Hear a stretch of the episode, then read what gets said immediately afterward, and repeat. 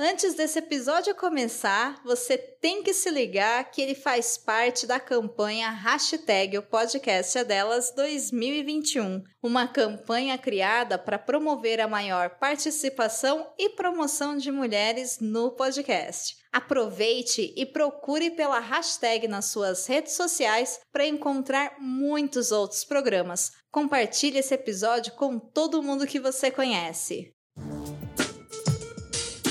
Fanficast. Fanficast. Fanficast.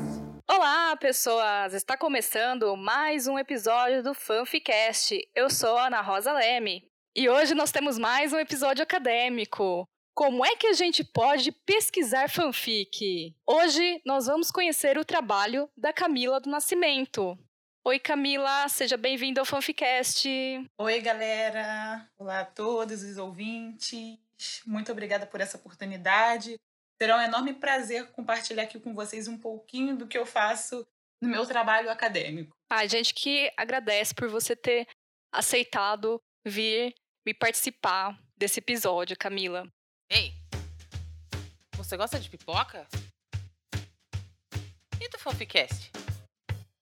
Vamos conhecer mais, né, sobre a Camila e o trabalho da Camila. A Camila, ela é mestranda na UFRJ do programa de pós-graduação de Letras Neolatinas e está desenvolvendo o trabalho Um Estudo Discursivo de Fanfiction em Língua Espanhola. E se você, fanfiqueiro que está ouvindo, não sabe o que é análise do discurso, não se preocupe, porque a gente te ajuda.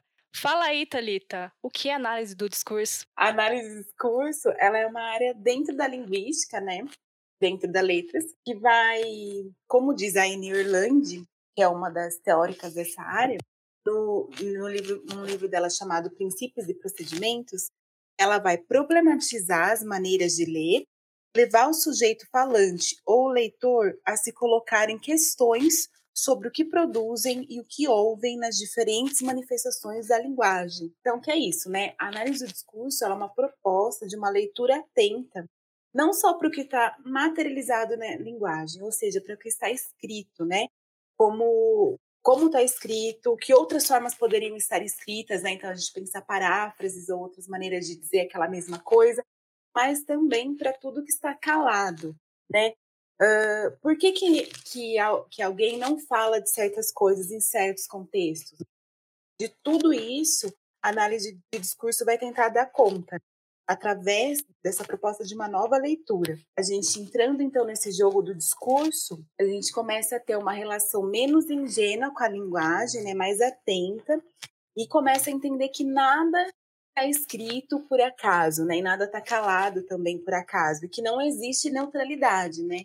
Então, a análise de discurso vai ajudar a gente nesse sentido. E, pelo que a gente entende, né, hoje a gente vai saber um pouquinho mais sobre a pesquisa da Camila, mas eu vejo agora, né, que a Camila olha para o que é produzida pelos, pelos fanfiqueiros mexicanos, espanhóis, né? Olha o que está sendo produzido por eles, se perguntando, né, o que eles estão dizendo. É isso, Camila? É isso sim, Talita. É essa perspectiva ela me, me ajuda a observar assim os contextos de produções, né? Porque eu comecei a desenvolver essa fanfic em, é, quando eu ainda era aluna da graduação. Então eu trabalhava com uma turma de graduação que estavam se formando professores de espanhol.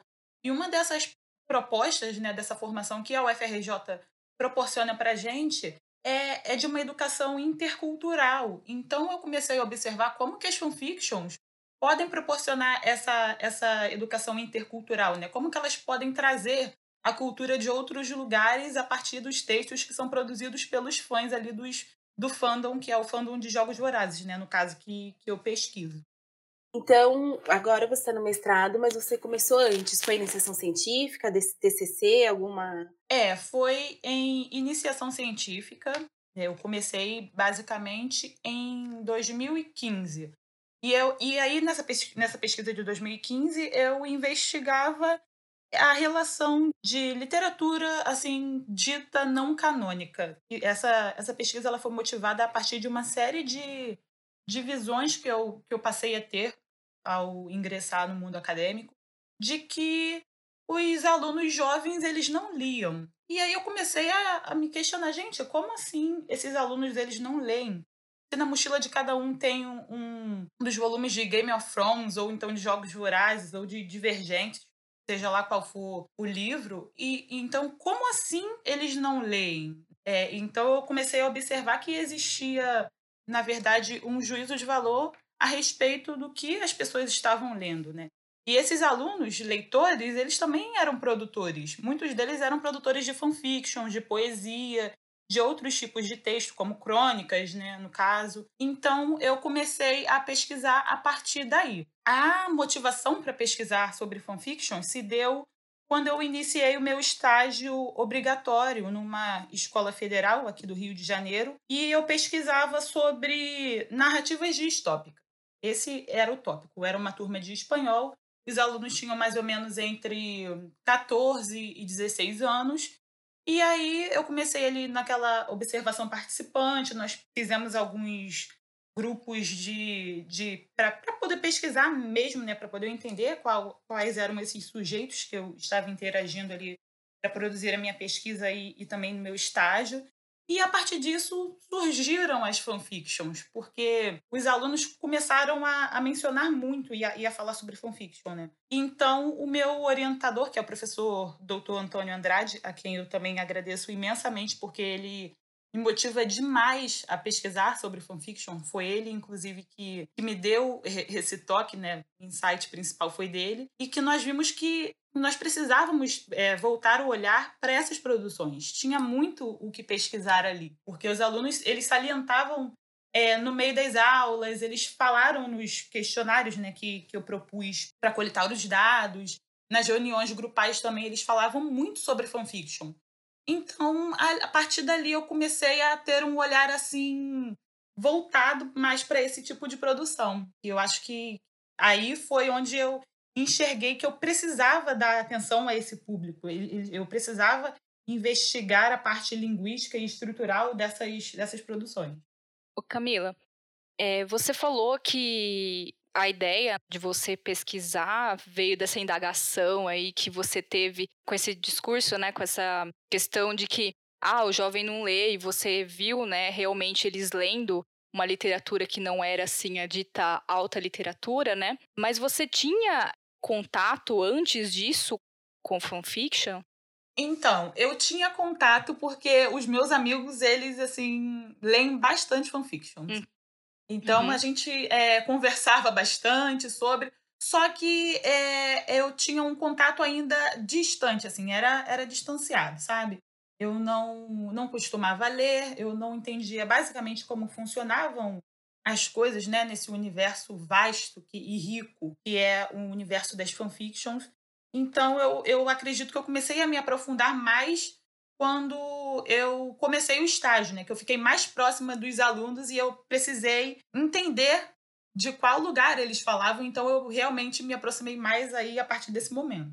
Então, assim, você sabia que as fanfics existiam, mas não era algo assim cotidiano. Isso, não era, não era cotidiano. Hoje em dia eu leio assim, tipo, toda semana, todo dia eu tô lendo alguma coisa, mas na época não era cotidiano, né? Eu achei super interessante quando você falou sua motivação inicial, porque não sei se para Ana também pareceu meio nostálgico. Quando eu e a Ana começamos, a Ana começou até antes de mim, mas aí depois eu comecei também a participar do mesmo grupo de estudos e estar perto da mesma orientadora. E a gente tinha questões muito parecidas, que era essa questão aí. Como assim as pessoas não leem?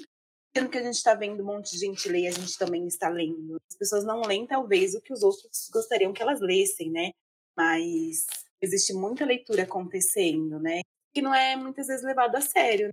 É, exatamente, Talita. E, e assim, é um movimento de ruptura, né? Porque trazer as fanfictions para o ambiente acadêmico enxergar nelas a possibilidade, como eu disse anteriormente, de pensar uma proposta de educação intercultural né, no ensino de espanhol, porque eu me formei em letras português e espanhol, então sou professora de espanhol, é um movimento de ruptura, porque quando a gente pensa em ensino, em aprendizado, a gente é logo remetido a um lugar é, que situa livros que são conceituados, autores que são conceituados, mas a gente tem que tentar aproximar ao máximo também e considerar o contexto dos alunos, né? Tentar entender o que eles estão consumindo no momento e também isso de uma certa forma, como eu estou tendo essa questão de, enfatizar essa proposta de educação intercultural, é um ensino também assim mais prazeroso, sabe? De você talvez trabalhar com uma coisa que vai te trazer mais frutos e que vai ser assim mais legal para os alunos, sabe? De uma certa forma. Então, eu penso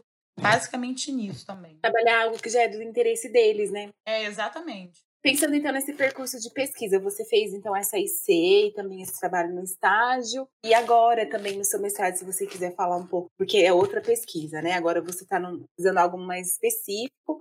Se você puder falar desse processo também da IC, que lá na UFRJ tem TCC também, se você usou o mesmo tema. E depois como virou esse, essa pesquisa de mestrado. Então, lá na UFRJ são diversos núcleos né, de estudo, são diversos programas de pós-graduação. Inclusive, é, tem um grupo de pesquisa que é direcionado à cultura pop, não na pós-graduação, mas na graduação.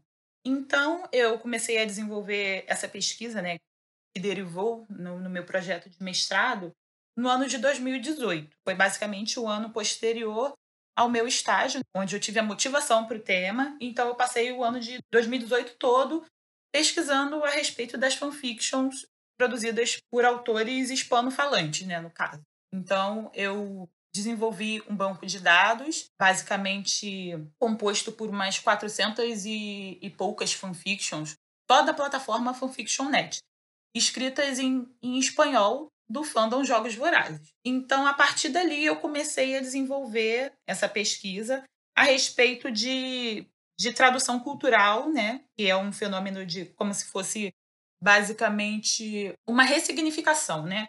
É ressignificação de determinados elementos a partir da, da utilização de, de outros, né? Então eu queria observar se se os autores daquelas fanfictions eles traziam para seus textos é, elementos pertencentes à, à cultura na qual eles estavam inseridos. Então, no caso, a partir desse banco de dados, eu reuni algumas para poder desenvolver essa pesquisa de 2018. Então, a partir daí, eu desenvolvi, escrevi a minha monografia a respeito disso, fiz a proposta de, de projeto. E a proposta de projeto como o mestrado tem a limitação né, de tempo, que são só dois anos, eu não teria muito tempo para trabalhar com esse número tão grande de textos.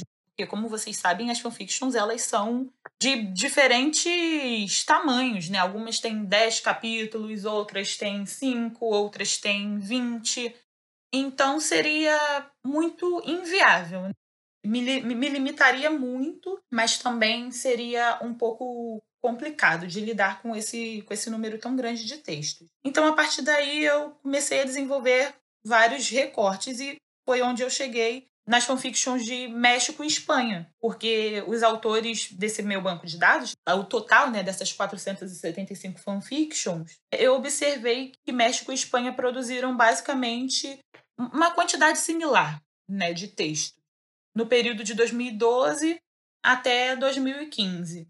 E mesmo assim, ainda seria um recorte muito amplo, porque seriam mais de, de 200 fanfictions para trabalhar. E aí eu optei por analisar apenas as fanfictions produzidas no ano de 2012. E como justificativa, é porque foi o lançamento do primeiro filme de, de Jogos Vorazes, né, no caso. E aí nós tivemos um número também similar de produções. E aí, a partir disso, eu comecei então a trabalhar com um recorte reduzido de sete fanfictions mexicanas e, sete fanfictions espanhola para poder dar conta. Ainda assim, dentro de, desse ano, né, desse recorte cronológico, eram muitos textos. Então eu recortei novamente aí, foi um movimento de recorte que durou praticamente um ano, porque eu precisava ler os textos, analisar, é, ver quais seriam melhores de, de serem trabalhados. Assim, é cansativo, mas é muito prazeroso, sabe? Demanda muito tempo, é, demanda assim um olhar bem atento,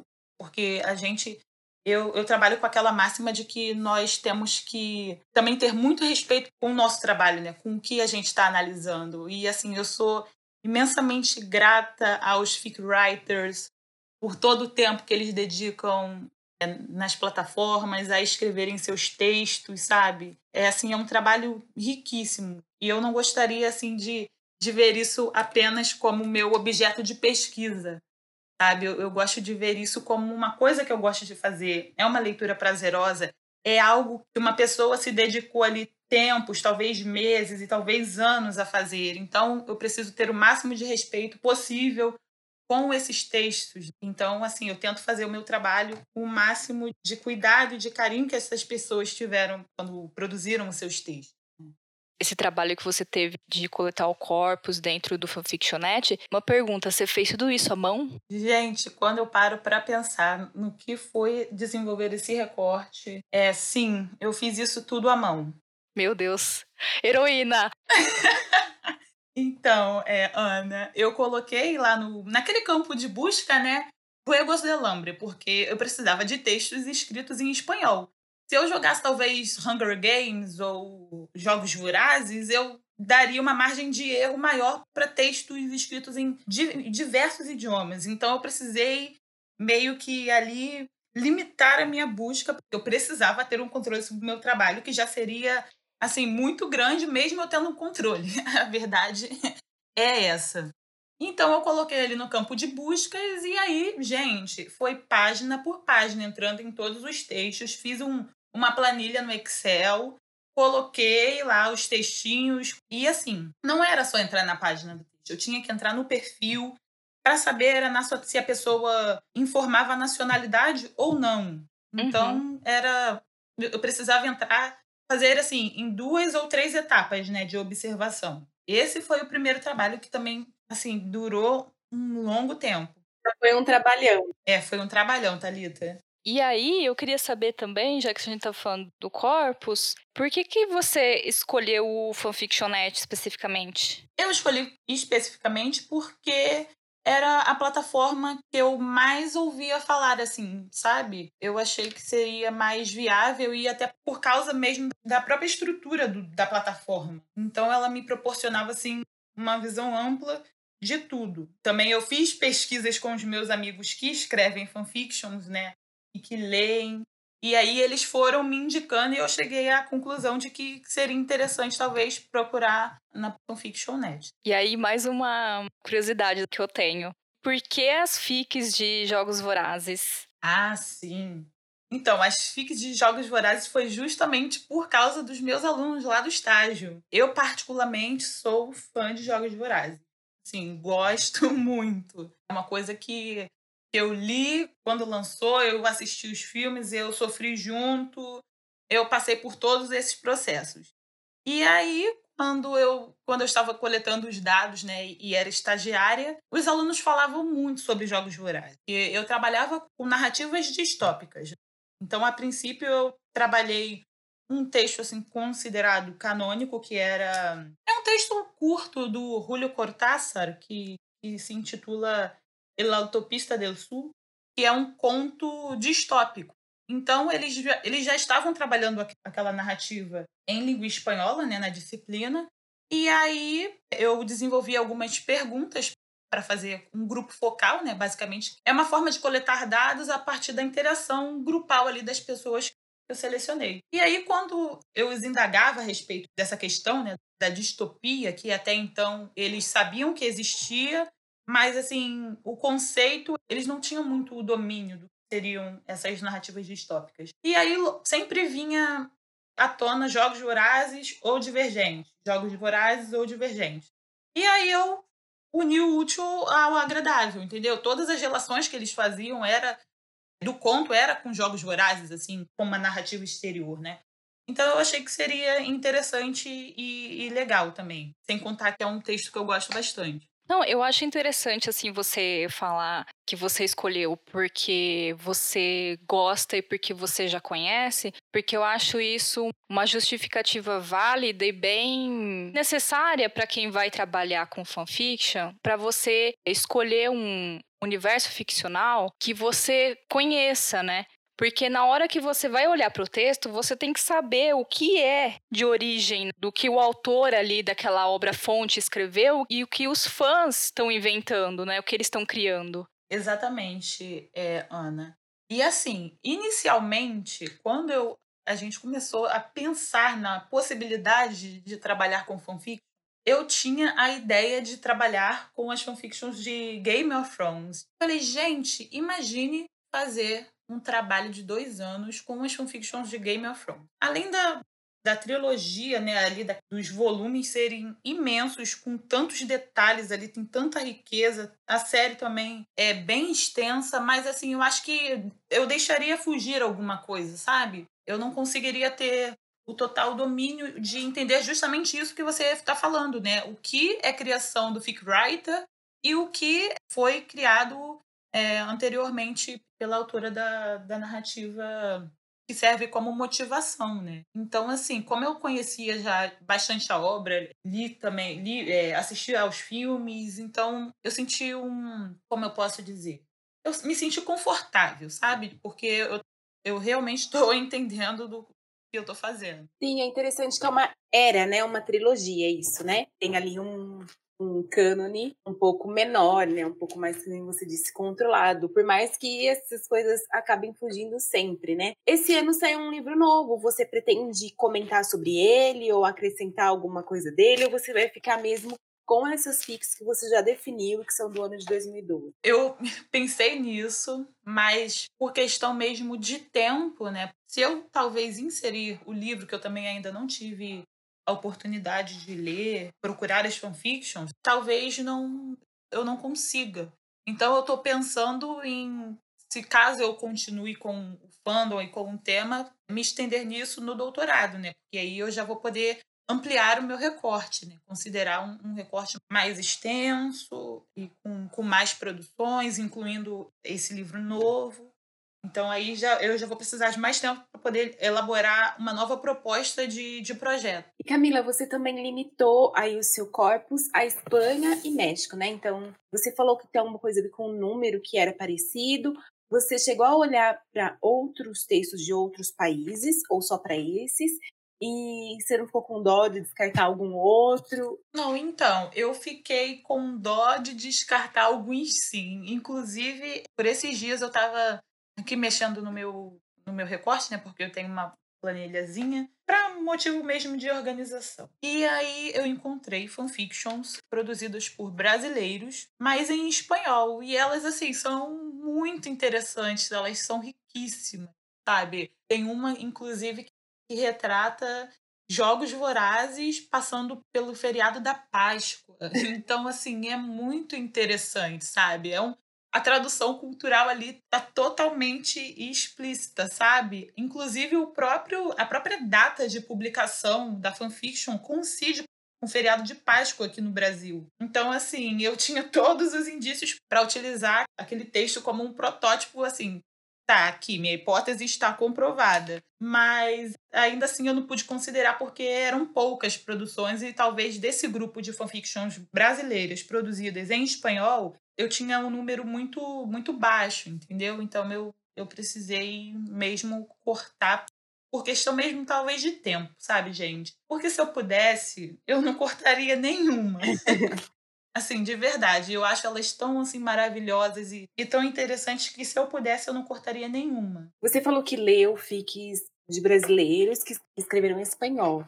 Você também lê fics de jogos vorazes escritas em português? Pode, no meu tempo livre, sim, porque aí, né, eu preciso também ver o que a galera brasileira está produzindo, né, para poder ter uma, uma noção de qual é o, o, nosso contexto, né, de produção. E isso também é muito importante, porque a gente tem que considerar que esses textos eles são produzidos né, em, em ambiente virtual e tem uma ampla circulação. Então isso não fica restrito só aqui ao nosso território brasileiro, isso circula. E existe uma interação dentro é, das plataformas, uma interação dessas comunidades discursivas, né, que é um termo que a gente utiliza muito em análise do discurso, existe uma, uma relação, né, uma relação de troca, uma relação de, de parceria, de part... É, e também de, de participação, né, de uma escrita colaborativa, um colaborando com o outro ali nos reviews. Então, se um brasileiro talvez saiba o inglês, ou saiba o espanhol, ou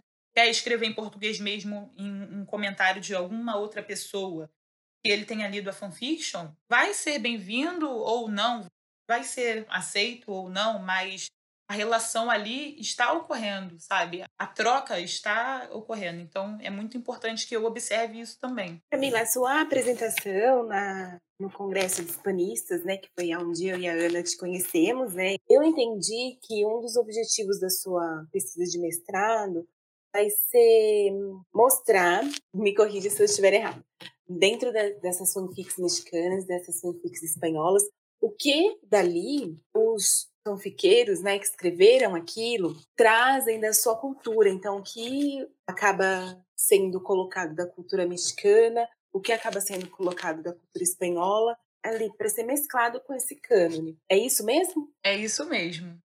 Esse basicamente é o processo né, de tradução cultural que eu venho analisando. Inclusive, né, é porque eu acredito que eu não consegui mostrar um pouco mais da, da análise que eu já produzi né, durante o, o congresso, porque nós temos apenas 15 minutos de apresentação, né? E ao longo também desse tempinho que, que se deu após a apresentação, eu continuei nas minhas análises. E é muito interessante observar eu estou conseguindo né, enxergar esses elementos nas fanfictions. Claro que não são em todas. E eu também já estou observando que existe uma tendência maior das fanfictions mexicanas assimilarem é, elementos culturais aos, aos, seus textos, né? Nas fanfictions espanholas eu estou notando que não existe tanta assimilação assim da cultura nos textos. Que já é um super dado para esse contraste, né? Falar dessa diferenciação. Exatamente, é, exatamente. Tem alguma coisa por trás que faça com que os mexicanos coloquem mais de sua cultura nos textos e os espanhóis não. É, é, justamente, essa é a, é a última parte que eu estou desenvolvendo agora da pesquisa, né? Que é um movimento comparativo, que está em desenvolvimento. Está bem no iníciozinho, mas eu tenho que terminar esse mês ainda e, e aí finalizo essa parte analítica. Mas eu tenho observado muitas coisas legais, sabe, nas, nesses textos. Como eu estava comentando anteriormente, em uma fanfiction mexicana na qual o tema principal é a, o resgate da Katniss, né, que é a protagonista de Jogos Vorazes, porque ela foi mantida como presa política pelo Snow. Então, os ex-tributos se juntam para resgatar a Katniss na, na nova arena né, de jogos que o presidente Snow desenvolveu e aí, ao longo dessa, dessa narrativa, né, que é essa busca da libertação né, de Katniss, existe assim muito a menção da figura do, do Emiliano Zapata. Foi um importante líder revolucionário é, mexicano. E justamente os personagens que estão do lado revolucionário utilizam frases, né? Eles utilizam enunciados que foram atribuídos tiveram autoria atribuída ao Emiliano Zapata. Então, assim, eu achei fantástico, sabe? Eu achei muito legal mesmo. É interessante, é muito interessante mesmo. E assim, já que você dá uma olhada nas fics em português, então você sabe o que está acontecendo, você chegou a perceber algo diferente? Se as fics ou ou a maneira que os leitores se comportam nos comentários é muito assim diferente ou se aproximam dos mexicanos e dos espanhóis? Eu acho que essa questão dos comentários ela é uma coisa que varia bastante, sabe, gente? Eu vejo que alguns fic writers, eles eu assim, alguns não, acho que a maioria valoriza bastante essa interação, né? Esse engajamento que a história teve, né? Porque para alguns isso até é o combustível para a continuação da, da narrativa, uhum. né? Para a continuação do desenvolvimento da história. Eu observo que algumas pessoas não levam muito em consideração a questão dos comentários, né? mas já para outras eu observo que as respostas e os comentários assim são super elaborados. Para cada comentário existe uma resposta estruturada, o porquê daquela resposta, o porquê vai acatar a sugestão ou porque não vai acatar. Então, isso eu acho que as três discursividades, né, a discursividade brasileira, a mexicana e a espanhola, elas são bem similares, sabe? Essa receptividade da interação com o outro, eu acho que elas variam muito porque também parte de algo assim mais subjetivo e pessoal, né?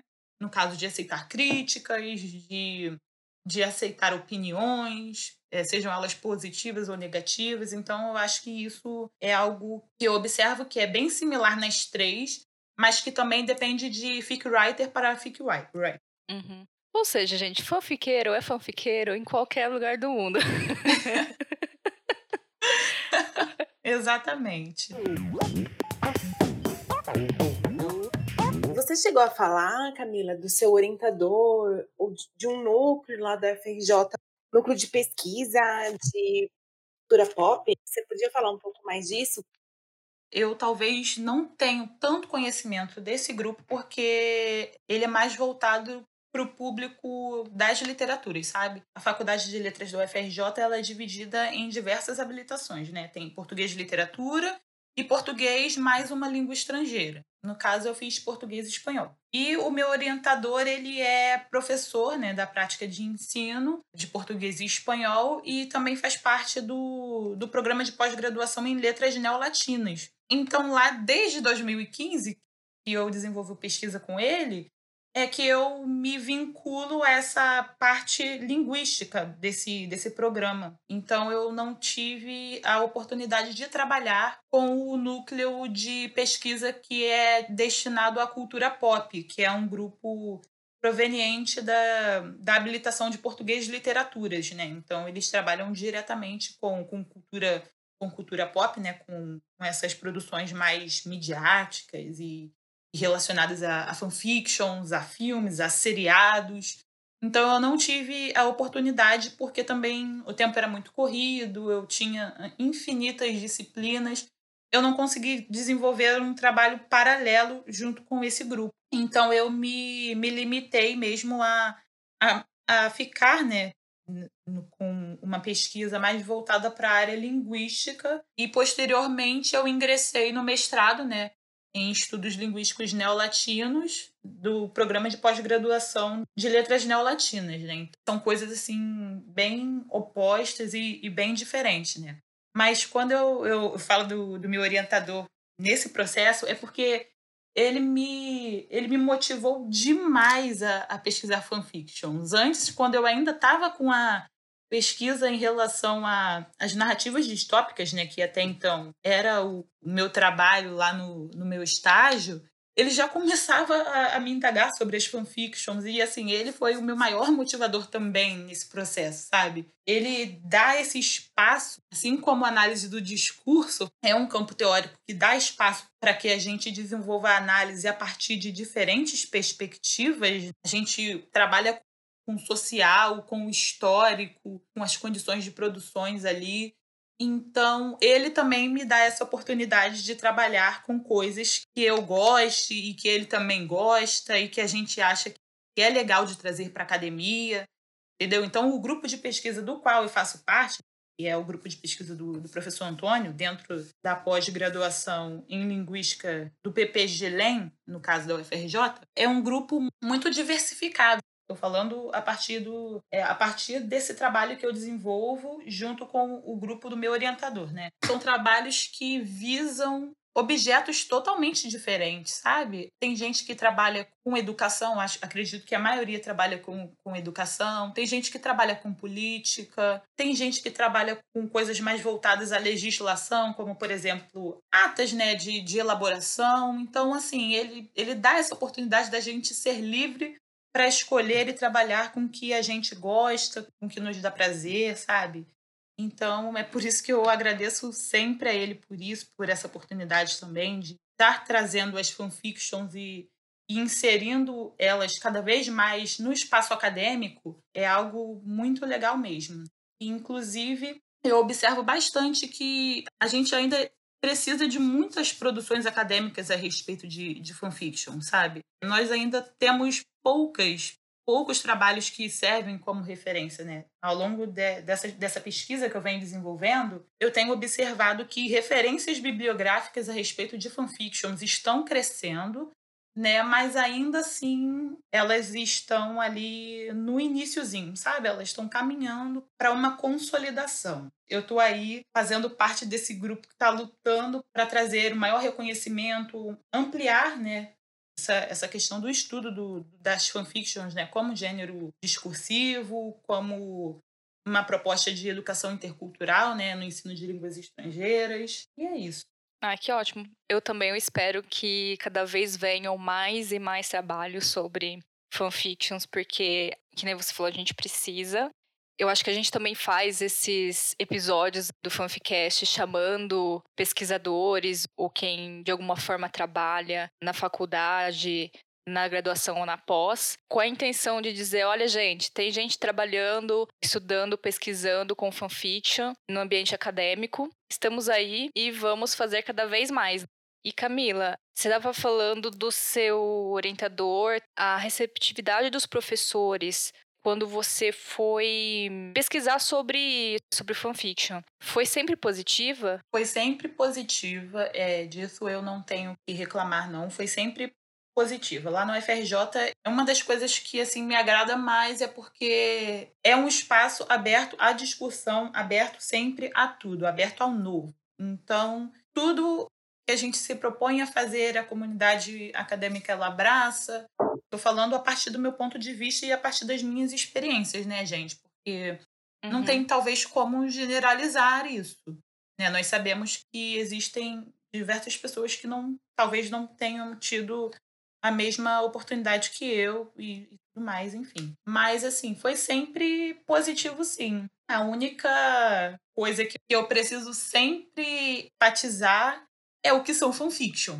Antes de qualquer apresentação minha, eu gasto, sei lá, se a apresentação tem 15 minutos, talvez eu vou eu utilize 10 desses 15 minutos só explicando basicamente no que consistem as fanfictions, porque não é assim tão conhecida por esse ambiente acadêmico ainda, né?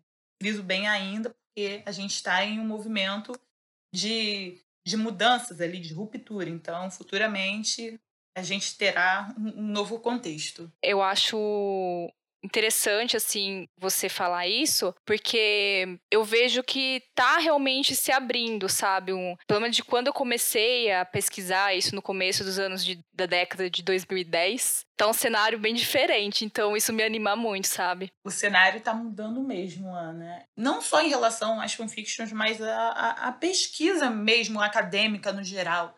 A gente tá vendo o que o espaço tá sendo democratizado. Todas as pesquisas estão é, sendo aceitas, assim, não só em relação ao que se considera canon ali, propriamente dito, mas tem a galera que pesquisa fanfic, tem a galera que está pesquisando outros tipos de manifestações populares, como, por exemplo, o grafite, o slam, o funk, os movimentos populares, né, sociais de, de reivindicação que a gente vem tendo aí nesses contextos conturbados. Então, é importante né, que, que esse espaço ele se ressignifique. É basicamente como se fosse uma, uma tradução cultural do próprio espaço acadêmico. Mas uhum. essa ressignificação ela é importante porque é aquilo, né? Os sujeitos eles mudam com o tempo, eles mudam a partir do contexto que eles estão inseridos, a partir da, das, das necessidades, né? E, o que implica que certas estruturas é, revejam né, os seus alicerces e, e, que se modifiquem, né? Em prol da, da interação e democratização de todas as pessoas que estão inseridas ali nesse, nesse contexto. Bem final. Então, acho que a gente já vai encaminhando para o final. Eu queria agradecer a Camila por ter aceitado o convite e por ter hum, dado pra gente essa fala sobre o trabalho dela. E aí, Camila, fica à vontade se você quiser falar alguma coisa que você ainda não falou sobre o seu trabalho, enfim. Também se você quiser divulgar alguma rede social sua, de algum grupo de estudo, Meninas, eu gostaria muito de agradecer a vocês essa oportunidade, porque esse espaço aqui novo, né, em tempos de pandemia, em tempos de um novo contexto, né, reconfiguração social. Eu agradeço imensamente pela oportunidade, né, de estar aqui compartilhando um pouquinho com vocês e com o público do meu trabalho, que é algo assim que eu me dedico bastante e que eu gosto muito de fazer. Muito obrigada por esse espaço. Vocês estão desenvolvendo um trabalho incrível, né? Falando aqui das fanfictions, inclusive. Recomendarei o, o canal de vocês aos meus amigos fanfiqueiros, porque eles vão gostar bastante. Ai, obrigada. Os conteúdos que vocês postam aqui, né? Redes sociais, eu não tenho nenhuma rede propriamente dita para trabalhar sobre, para falar sobre o meu trabalho, né?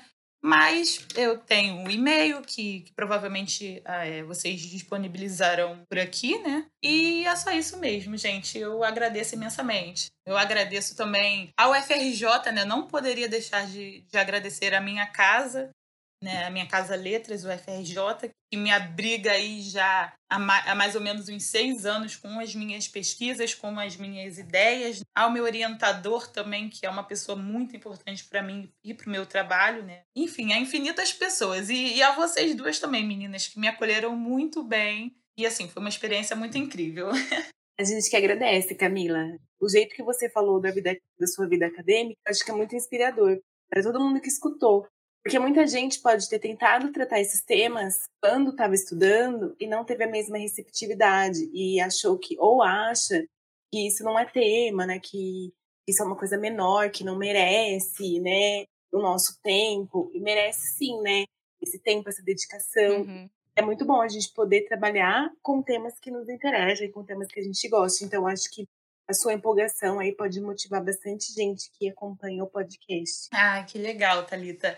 E assim, você, vocês me perguntaram a respeito de rede, né? Eu defenderei a minha, a minha dissertação né, de mestrado até o ano que vem. Então, eu acredito que a Faculdade de Letras disponibilizará posteriormente à defesa a minha dissertação. E aí ela vai ficar disponível para todo mundo aí ver um pouquinho do, do meu trabalho, né? Assim, concretizado, né? Em parte final. Esse trabalho é, ele está em constante construção, né? Eu acredito que quando eu colocar o último ponto na conclusão, não vai ser o fim dele, vai ser um novo recomeço. Bom, eu vou então eu me despedir agora. eu só tenho uma rede social que é o Twitter, arroba Thalita Souza, se alguém quiser conversar comigo sobre sobre qualquer tema que eu esteja conversando lá, reclamando de séries, geralmente, da vida, podem me adicionar. E eu, ao contrário da Talita, que é econômica e concisa, eu tenho várias redes sociais e ainda vou divulgar as do Fanficast, então você anote aí. Nas redes sociais, eu estou, a maioria, como Ana Rosa Leme. No Twitter, no Notepad, que estão os meus originais, no Swik, que tem original meu também, no Nia Fanfiction, que como o próprio nome sugere, fanfictions vocês encontram lá.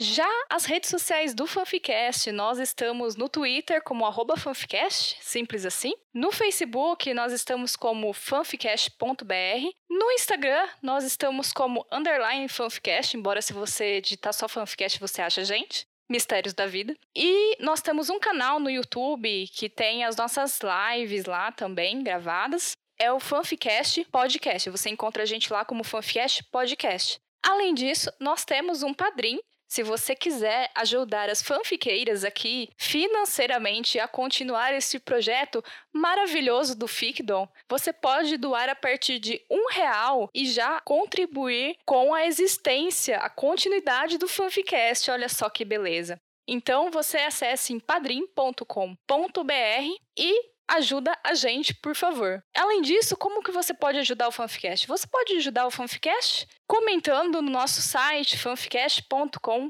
.br, divulgando o Fanficast para os amigos e também para os inimigos, não, não nos importamos.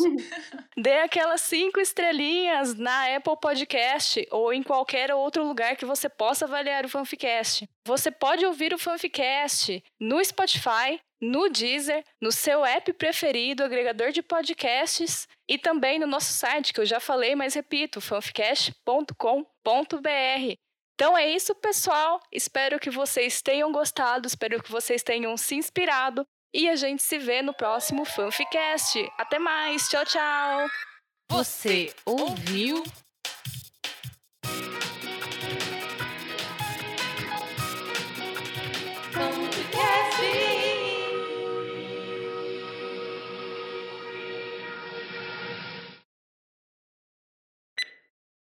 Eu vou agora falar uma explicação simplificada, né, para ajudar, acho que pontos assim que são interessantes da gente saber para ajudar a entender a conversa com a Camila. Eu peço para que ninguém casse o meu diploma de letras, nem o da Ana, nem o da Camila, depois dessa explicação. Muito legal conversar com você. Logo que eu vi o título da sua pesquisa, eu falei, Ana, tem alguém falando de fanfic lá na minha sala, vamos assistir. A Ana veio assistir e uhum. gostou. A gente falou, ah, então vamos aplicar o golpe. Eu mando um e-mail convidando. Ai, gente. Ainda estão aí? Já acabou. Pode ir embora.